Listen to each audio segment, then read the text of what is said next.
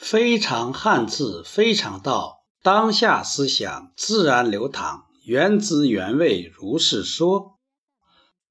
如果说财富的“富”字，你有了一个理解，种好一块田，真善美乐，种子是爱，然后找到一个突破口或者一个管道和人。很融洽的沟通，在专一的做一件事，守住自己内在的品德和原则，再加上自己有一定的境界，那这样的人势必会富足。道德经讲：“知足者富。”可能也有这四种因素，和“富”非常相近的一个字就是“辅”。父是上下结构，辅是左右结构。它的右面就是从上到下是一口田。对于一口田这个理解。完全和“父”一致。在过去，在文字演化中，这一口田可能是一个瓶状的一个容器，里边装什么饮料、水、酒，不知道，反正是与富足的生活是相连的。“富”字上面是一个宝字盖儿意味着屋顶，或者着意味着一种境界。那“府”呢？“府”字它的右面是什么呢？有人说它是一个一补旁，所以就把这个“府”字就解释为啊。有衣穿，有田种，有饭吃啊，就是福。这样的理解也可以说马马虎虎过得去，不过不准确，因为那不是一补旁，一补旁是两点，而辅字是一点，是是，表示的是的变体。也就是祭祀的祀，祭祀的祀，它是什么意思呢？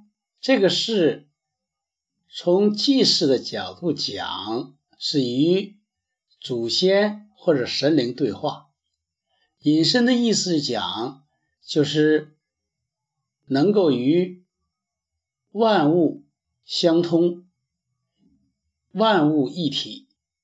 所以有福的人呢。他不仅是能种好一块田，能够找到一个突破口，很好的沟通表达，专一的做一件事儿，有自己的原则和德性，他还能够与天地相通，与万物相通，时时刻刻能和自己所在的场相合，也就是场合。这样的人，他实实在在的内在充实，外在不匮乏。那么，这样的人，他是不是会喜事连连，会想心想事成啊？是一个有福之人。我们有很多人有自己的事做，有自己。很好的一个沟通啊，或者有表达的机会，也能专一的做一件事，但是他却不快乐，他总是郁郁寡欢。有很多成功人士，最终莫名其妙的得了抑郁症，甚至有些自杀，这很令人费解。费解，其实。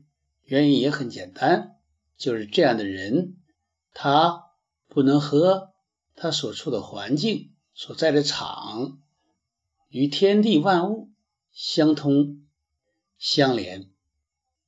如果你相通了，你就有关联了，你就会找到你的位置、你的价值。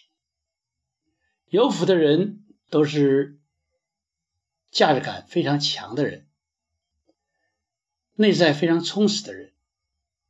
否则，他有福也是非常浅薄的。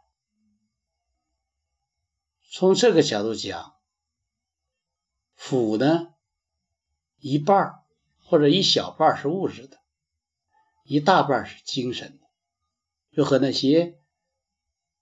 高僧大德，你看看他们啊，青灯黄卷，非常清苦，但是他们又是那样的怡然自得，那样的有福气，让人羡慕。